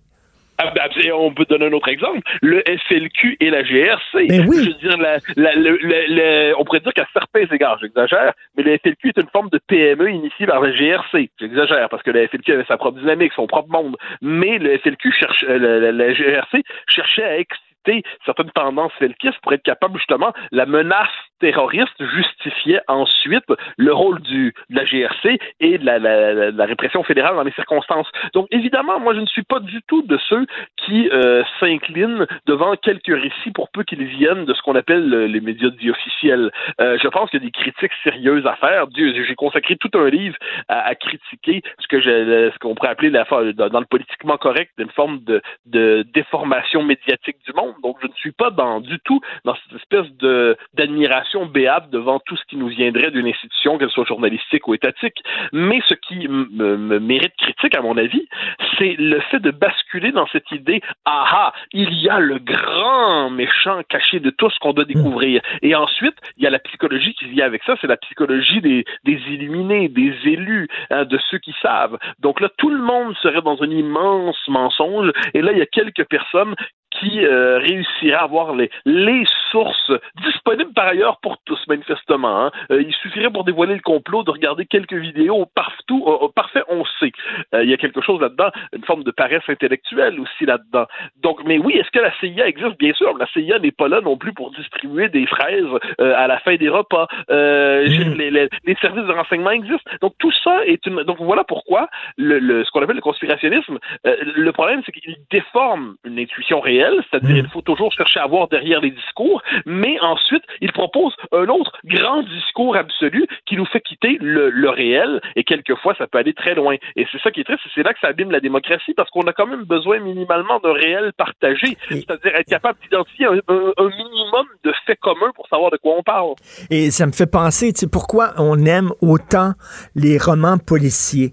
C'est qu'à la toute fin du roman policier, euh, Hercule Poirot arrive ou Miss Marple ou Sherlock Holmes et, euh, et, relie tous les indices qui étaient là et en fait quelque chose de cohérent en disant euh, voici maintenant le coupable, c'est lui et on dépose le roman policier en disant il y a un ordre finalement, il y a une cause, il y a quelque chose. Tu sais, c'est presque de la religion en disant ben il y, a, un pouvoir ultime puis finalement euh, il, y a, un secret dans l'univers que le roman policier nous permet de, de, de, pointer du doigt. Tu comprends ce que je veux dire? mais bien sûr, mais bien sûr, je suis absolument, je suis absolument d'accord. C'est le désir de, comme on dit, de faire de, de, sens. de faire du sens. Puis c'est normal de vouloir trouver un sens aux événements. L'homme n'est pas fait pour vivre dans un environnement absolument insensé, absurde, chaotique jusqu'à l'extrême. Euh, l'homme cherche à dégager un sens aux événements et il peut en trouver un. C'est simplement qu'il faut toujours savoir que le sens est approximatif, limité et contredit par un autre sens. Hein. C'est ça le, drame, c'est-à-dire qu'il n'y a pas de réponse définitive, de révélation, euh, sauf pour pour les croyants, et de toute façon, généralement, les croyants ont moins de révélations sur ce monde-ci que sur le suivant. Donc, il y a une espèce de, et c'est ça qui me, qui me frappe là-dedans, c'est que on se, c'est, une volonté de ne pas se laisser mystifier dans le conspirationnisme. Euh, Pierre-André Taguieff a écrit des pages lumineuses. Mm-hmm. Le, le, le, politologue français a beaucoup étudié la question du conspirationnisme, mais au même moment, une volonté de ne pas se laisser mystifier, mais on bascule dans une, mystification inverse. Et me semble-t-il qu'on doit, euh, la, la, question est de savoir aussi par rapport à toutes les est-ce qu'on doit vraiment croire que nous sommes simplement dans une forme de, de c'est le mythe de la matrice. Hein. On connaît les films, là, seulement la pilule qu'on choisira. On verra si on est dans la mystification ou si on en sort. Euh, est-ce que dans les démocraties qui sont les nôtres, est-ce qu'on peut considérer qu'on est dans des, un régime relativement différent qui mise quand même une certaine vérité, qui mise quand même sur une certaine euh, le, que le, qui rend possible la, délibération sur le pouvoir, les grandes orientations? Est-ce qu'on est simplement dans une version dissimulée du totalitarisme ou est-ce qu'il n'y a pas quelque chose dans la démocratie qui nous permet de l'aborder autrement qu'à la manière d'un totalitarisme mm. maquillé. Euh, j'ose croire, je dis pas qu'il n'y a pas de tentation totalitaire. Je dis que leur propre de nos régimes, c'est de ne pas être, euh, de ne pas se laisser réduire ainsi. Donc voilà pourquoi quand je vois cette espèce d'étrange euh, ces séries de théories qui se déploient en ce moment, je regarde ça moins avec arme qu'avec tristesse. C'est-à-dire que le scepticisme légitime des citoyens se retourne en dogmatisme inversé. Et ça, c'est... Exactement. Exactement, parce que quand les complotistes, les conspirationnistes nous disent il faut être sceptique, il faut poser des questions, là, oui, je les suis. Mais c'est lorsqu'ils arrivent avec des réponses, eux qui sont supposément sceptiques, qui soudainement deviennent aveugles et sourds et croient euh, aveuglément à des théories, ben là, ils sont plus sceptiques, là. ils ne posent plus de questions, là. ils apportent des réponses. Et moi, encore une fois, je dirais les réponses en général, je suis pas contre, on travaille tout pour ça. Il y a, cette formule que je crois que c'était euh, euh, Maurice Bellemare la prenait, mais elle doit venir de quelqu'un d'autre, qui disait des chercheurs qui euh, des chercheurs qui cherchent, on en trouve, des chercheurs qui trouvent, on en cherche. alors, ça m'a toujours amusé. Moi, des réponses, je suis pas contre. Ce qui m'a toujours agacé, c'est cette idée d'une réponse unique, majusculaire, définitive et incontestable. Euh, ça, ça c'est autrement dit une réponse qui ne soit pas une réponse provisoire, argumentée, réfléchie, mais une réponse définitive et révélée. Ça, pour moi, il y a quelque chose là-dedans. La logique de la révélation, de, comme je dis, devrait s'appliquer aux choses religieuses et c'est tout. Euh, pour le reste, euh, le monde humain dans lequel on évolue, il n'y a pas de révélation définitive. Il y a, de même dans le rapport à la science. La science, c'est pas la science a dit que euh, y a ici des enquêtes, hypothèses, recherches, contradictions, évolutions, tâtonnements.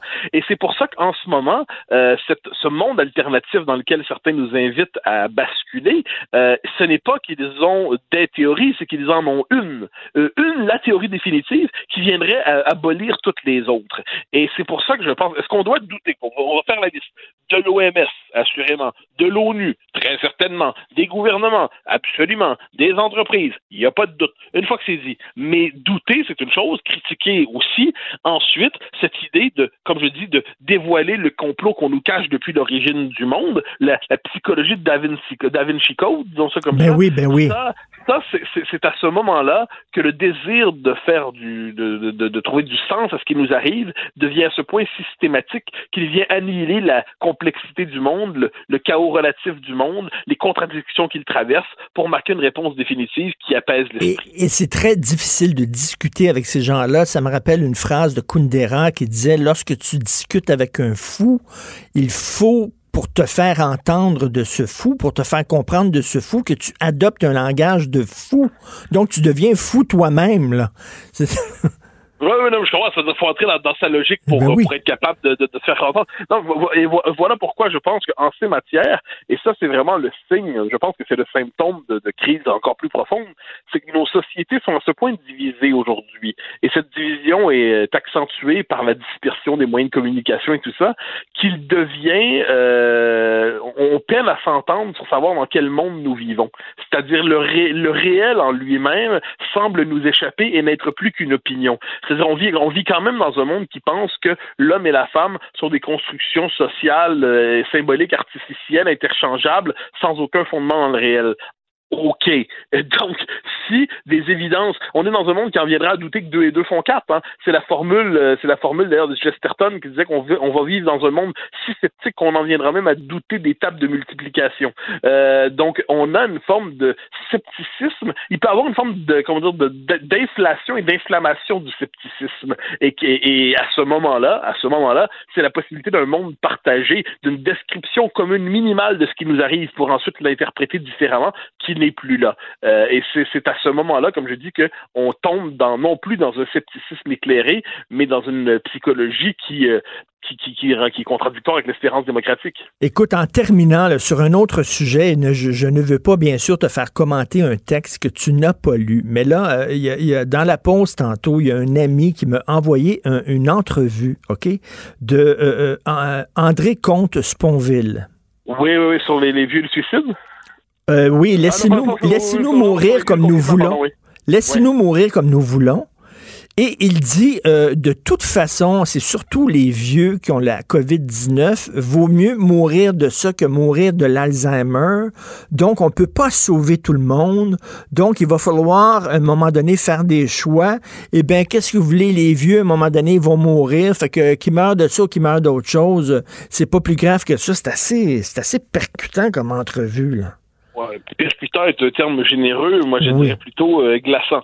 C'est-à-dire que euh, il faut assurément mourir de quelque chose, mais il y a une différence entre mourir à 40 ans, à 70 ans, à 90, à 110. J'ai un ami, euh, je, ne donnerai pas le nom, mais j'ai un ami qui a à peu près quoi, 84, je pense, 85, et il est d'une santé, je pense qu'il est plus en santé que moi. C'est insupportable de bonne santé et de joie. alors là, je, le vois aller. Est-ce que je dois le considérer que l'évolution fait en sorte qu'il a atteint un, un âge tel que si jamais la, maladie le frappait, ce serait moins grave que si ça me frappait moi. Donc, je trouve que y a, je pense que un des grands acquis, si je peux me permettre, de, du christianisme dans l'histoire, c'est quand même l'égalité, euh, l'égalité ben des âmes, l'égalité des êtres, et cette espèce de hiérarchie de, la dignité des êtres, c'est-à-dire, euh, ouais, bon, lui a assez vécu, franchement. Euh, si la maladie l'attrape, c'est pas mais, grave. Mais pourquoi on a... je, suis je suis effaré. Mais pourquoi on n'accepterait pas la discrimination sur la base du sexe ou la discrimination sur la base de la race? On n'accepterait pas ça, mais la discrimination sur la base de l'âge, ça, ça semble ben, acceptable. Mais, allons-y. Moi, je pense que notre société accepte la discrimination sur la base,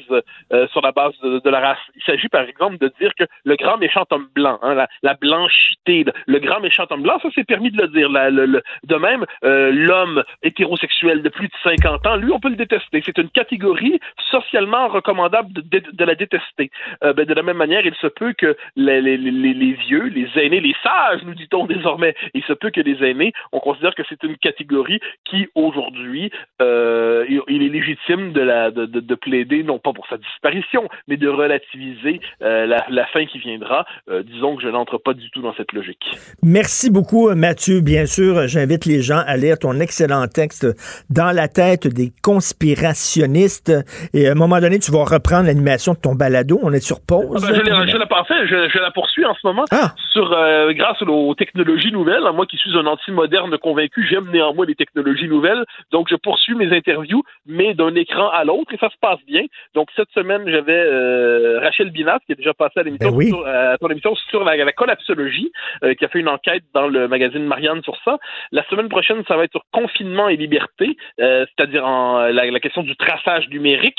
Et je prépare une émission aussi sur la, la pandémie à la lumière de Lovecraft, hein, le grand écrivain, donc avec un, avec un excellent invité, Laurent Gaillard, Donc, c'est les, les, les prochains, il y en, il y en aura d'autres ensuite, mais tout se poursuit à partir de mon, euh, de mon bunker, de ma forteresse, de mon appartement bibliothèque.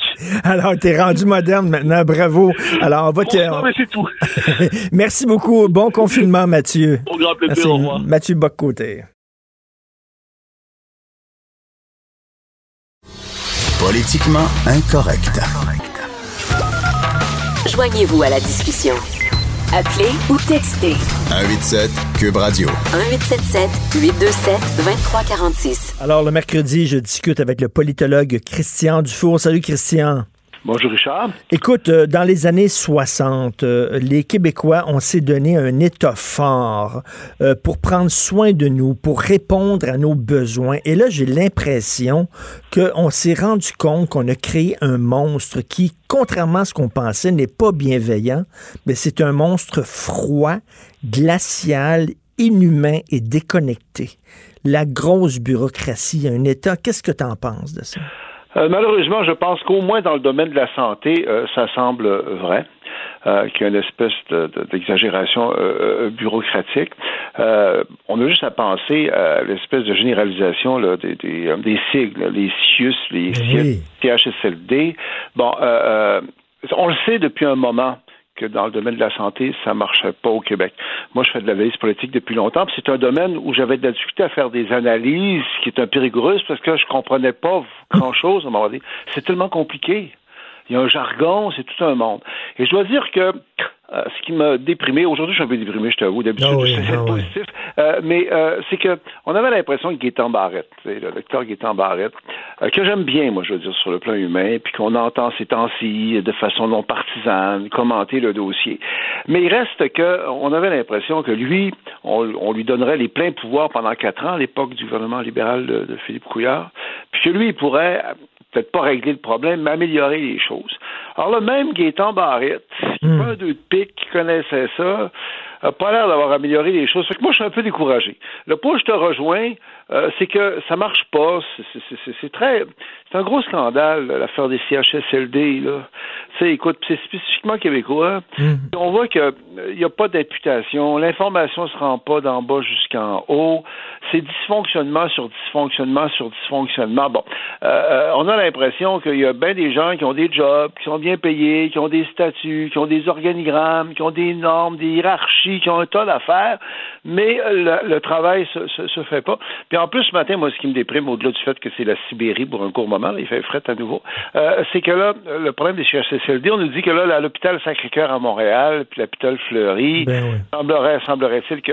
Donc, moi, j'essaie d'être positif. Tu me connais ma matin, là, je suis un peu déprimé. C'est à toi de me monter le moral. mon Ah non, écoute, je te remontrerai pas, parce que moi, là, c'était un coup de massue en plein front, le journal aujourd'hui, comme quoi on est rendu maintenant dans les, dans les pelotons de tête en ce qui concerne le nombre de décès par million d'habitants, alors que moi, mon Dieu, il y a quelques semaines, j'écrivais euh, dans la joie et l'allégresse euh, à quel point on était chanceux d'être au Québec, qu'on était vraiment, on avait pris ça dès le début, on avait pris ça au sérieux, on avait pris les mesures qui s'imposent, on se rend compte que, ben non, on est dans le pétrin comme toutes les autres. Bon, si j'essaie d'être positif, puisque tu l'es pas, faut que je fasse un, effort un peu. Là. Euh, bon, si on compare ça avec l'hier, moi, c'est ce que je fais. Euh, Il y a des hauts et des bas, il y a des montagnes russes, on n'a pas de recul. Tu comprends? -tu, là, il faut pas non plus être juste cédé euh, à l'émotion. Ça n'enlève pas le fait que euh, toute la partie là, euh, que la- les Québécois ont observé de façon générale, il y a eu des exceptions, mais généralement les, les consignes du premier ministre, puis que la crise du coronavirus, si on ne tient pas compte de l'énorme exception des CHSLD, là, bon, au Québec, ça a l'air d'avoir été géré quand même pas mal. C'est un problème essentiellement montréalais. C'est vraiment les CHSLD, c'est le domaine de la santé spécifiquement le problème. Mais ça n'enlève pas le fait que collectivement, parce qu'on a tous fait des efforts énormes, on en fait encore pour le confinement, ça, ça a marché quand même, Richard. Faut pas le nier. Position, on n'a pas encore de recul. Faut quand même tenir compte de ça. Bon, je, fais un effort pour essayer d'être positif, mais c'est, mais c'est vrai que le CHSLD... Ben, c'est, ça, le gros problème qui nous mine et qui, nous- qui mine les statistiques, c'est les CHSLD, qui est un, qui est un problème typiquement québécois. Comme. Exactement. C'était devenu un modèle québécois. Euh, bon, j'exagère à peine hein, de, de planifier la fin de ces, ces- jours. Hein, sois réaliste, attends pas que tes capacités euh, euh, diminuent, euh, puis que là, bon, on s'occupait de nos chers aînés, puis qu'on avait tout c'est un système de CHSLD. Là, on réalise que euh, dans certains d'entre eux, en tout cas, c'est inhumain, c'est dysfonctionnel. Bon, est-ce que c'est c'est juste euh, quelques cas, il y a plusieurs cas, là, mais, mais c'est pas généralisé. Est-ce que justement, on n'a pas encore, on n'a pas encore de recul. Mais reste, les chiffres sont là, tu as raison. Là, puis ce matin, moi aussi, je trouvais que c'est bien beau, euh, mais que le, nombre de morts au Québec est quand même très élevé là, par rapport à l'ensemble de la population à cause des CHSLD. Oui. moi, le seul bon côté de ça, là, si j'en vois un, c'est qu'une fois la crise finie, tous les Québécois qui vont avoir le choix vont éviter ces organismes-là. On n'aura pas d'autre choix, me semble-t-il, que là, de, se pencher sur cette hyper-bureaucratisation. un exemple. Moi, j'avais bien regretté que, tu sais, Coiteux, tu te souviens de, Martin Coiteux? Là? Oui. Celui là, qui, était, qui avait un côté, un ministre libéral que j'avais bien aimé, moi, parce que euh, j'avais regretté qu'il ne soit pas lancé dans une réforme de la fonction publique. Euh, dans une euh, pour essayer de, mettre fin à ça. Euh, moi, moi, j'ai été fonctionnaire à un moment, puis je ne veux pas casser du sucre sur les fonctionnaires facilement, mais il y a un côté déconnecté de la fonction publique québécoise.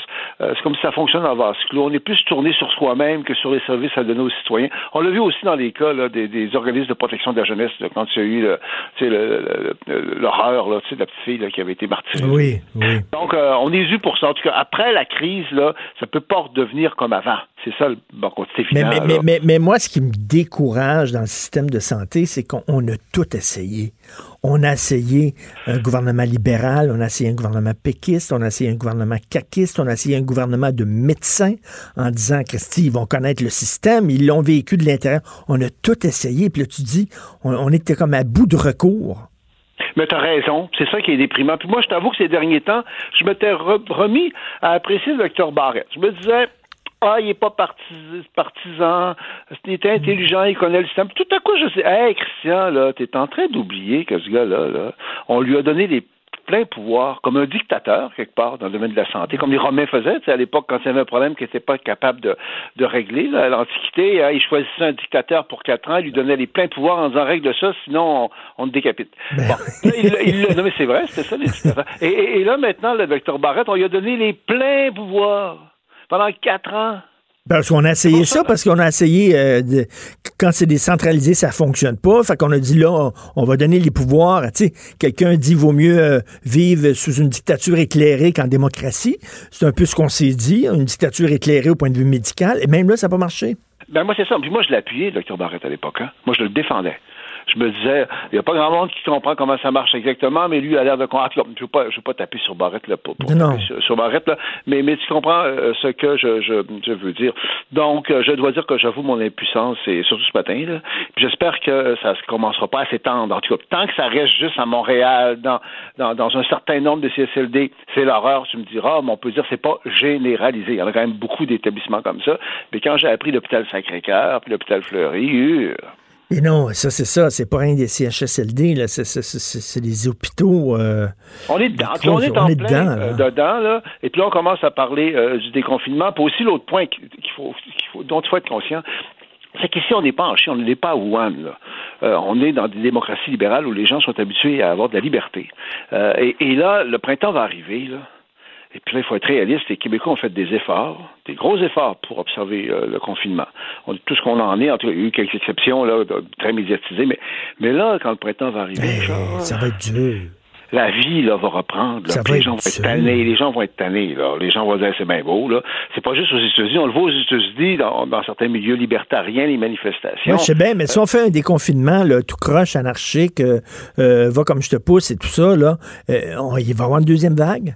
Je sais bien, je, je suis conscient de tout ça, mais il faut être aussi. il va y avoir une deuxième vague, Christian, euh, au mois d'octobre, au mois de novembre. Et ça, ce sera pas drôle, là. Mais là, il faut dire que le discours a un peu évolué. Parce que dans un premier temps, c'était plus noir et blanc. Puis on avait tendance à critiquer très, très, très durement les quelques pays qui adoptaient une stratégie différente. Tu sais, euh, les quelques pays, là, je pense à la Norvège, ce genre de choses-là, qui disaient oui, mais là, le confinement total, c'est peut-être pas la solution. Il faut que laisser le virus faire son œuvre jusqu'à un certain point pour que la population développe une, immunité collective. Bon. Là, aujourd'hui, on, est quand même un petit peu là-dedans. On entend aussi le discours, il faut quand même que, euh, être réaliste, il y a des gens qui vont vont l'attraper, puis il faut quasiment qu'ils l'attrapent quand c'est des jeunes, ils ne mourront pas pour qu'on soit plus immunisés collectivement. C'est un dossier énorme. Il y a un tas de facettes, il y a un tas de choses. Il n'y a pas juste les CSLD, mais, mais, mais en même temps, les CSLD, c'est difficile de passer à côté. Là. Mais, mais euh, ce sera plus comme avant, c'est évident. Puis le, le, déconfinement va être compliqué. Euh, il y a le Québec versus Montréal, il y a le CSLD versus... Ah, c'est incroyable. écoute, ces temps-ci, on a du temps, donc je, je, me replonge dans la fameuse trilogie de Denis Arcand, le déclin de l'Empire américain, les invasions barbares et l'âge des ténèbres.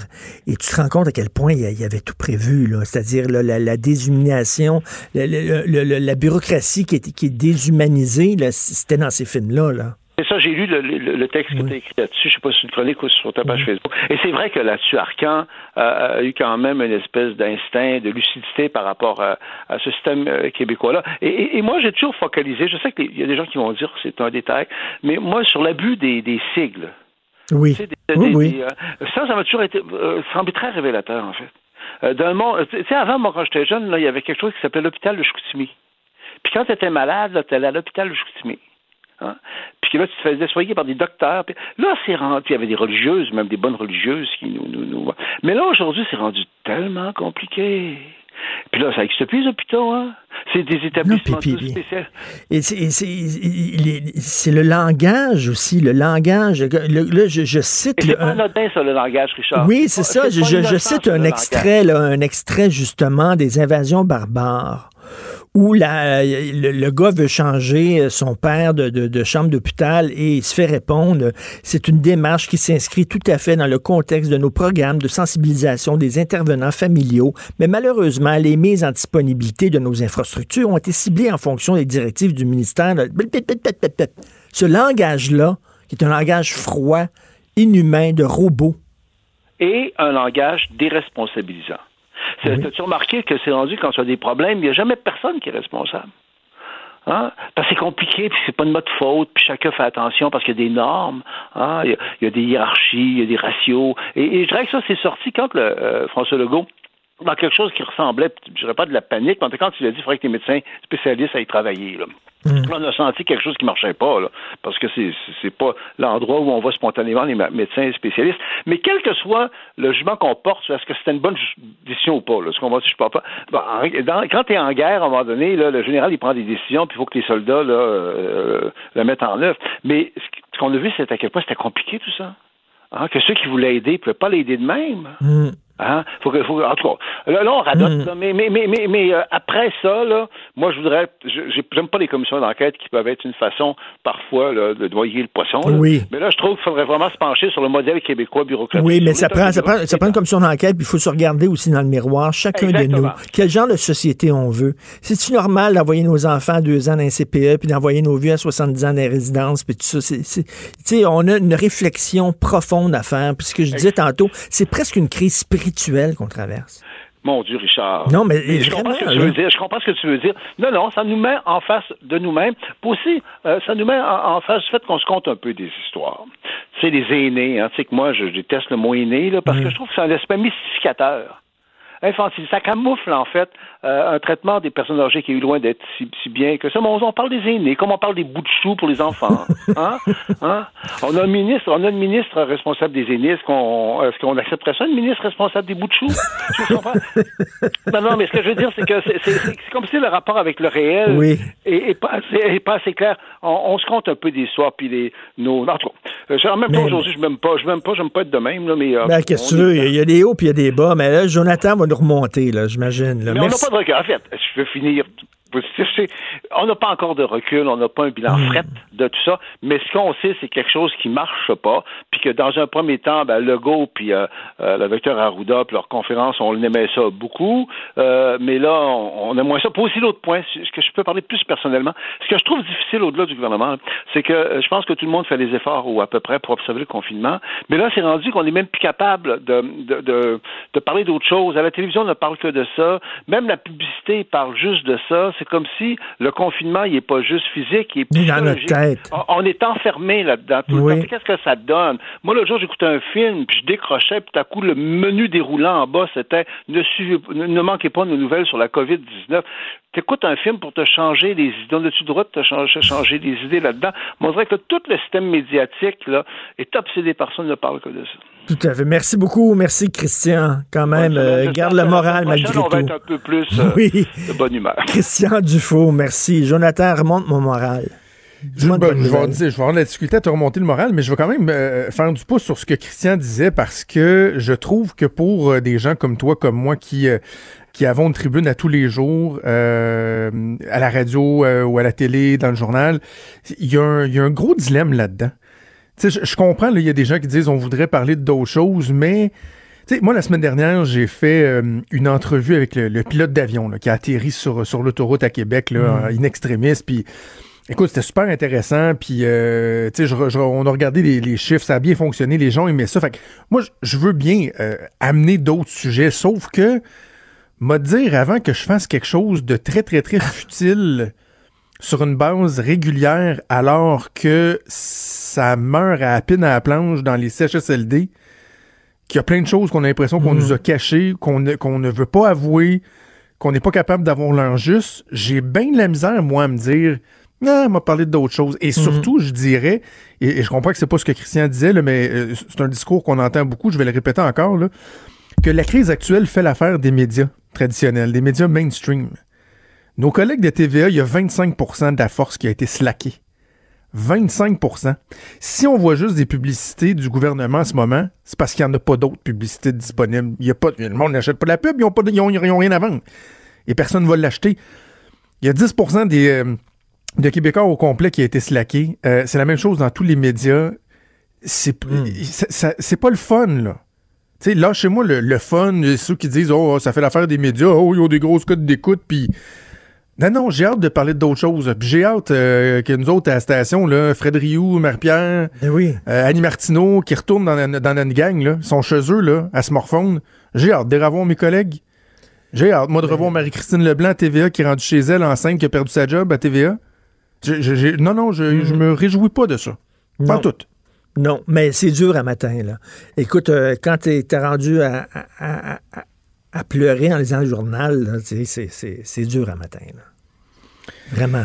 C'est dur. Puis la, chronique qui, euh, qui fesse le plus, euh, parce que j'en ai une ce matin, t'en as une, mais il y a notre collègue Mario Dumont qui en a une qui, qui m'a dit, qui est tout un, un, rappel à la réalité. Mourir dans l'indignité. Et d'ailleurs, je vais parler à Véronique Yvon tantôt. Euh, ça doit être difficile pour elle aussi. Là. Euh, si je reprends l'angle abordé par Mario, on, a fait une commission parlementaire Mourir dans la dignité qui est venue unir toutes les partis politiques, qui est venue unir la société québécoise, puis on voulait donc nos, nos aînés puissent mourir dans dignité, puis l'aide médicale à mourir, mais pendant ce temps-là, dans l'angle mort, il y avait les, les CHSLD. Là, ben oui. qu'on était en train de laisser une crise comme ça se, se préparer. Et là, ça fait en sorte que ça meurt, ça meurt, ça meurt. Puis pendant ce temps-là, il y en a qui, qui continuent à penser qu'on en fait trop. D'ailleurs, en ouverture de show, je vais parler à l'avocat qui a déposé euh, une requête hier pour faire annuler les confinements. Ben oui. J'ai lu ça, puis je, veux bien, je veux bien comprendre. Je, vais, je vais lui parler là, très objectivement à cet avocat-là, mais il euh, y a comme une négation d'une réalité que moi, je, ne m'explique pas. Ben je oui. ne m'explique pas. Ben, je vais, je vais écouter ça. Écoute, euh, bonne émission avec euh, Maude Boutet, que je salue. On lâche pas, on lâche pas, Rich. On lâche pas, on essaie de garder le moral. Maude Boutet, merci beaucoup. Hugo Veilleux à la recherche. Merci Achille Moinet à la réalisation. Merci, on se reparle demain, 8 heures. Passez une excellente journée malgré tout. Bye.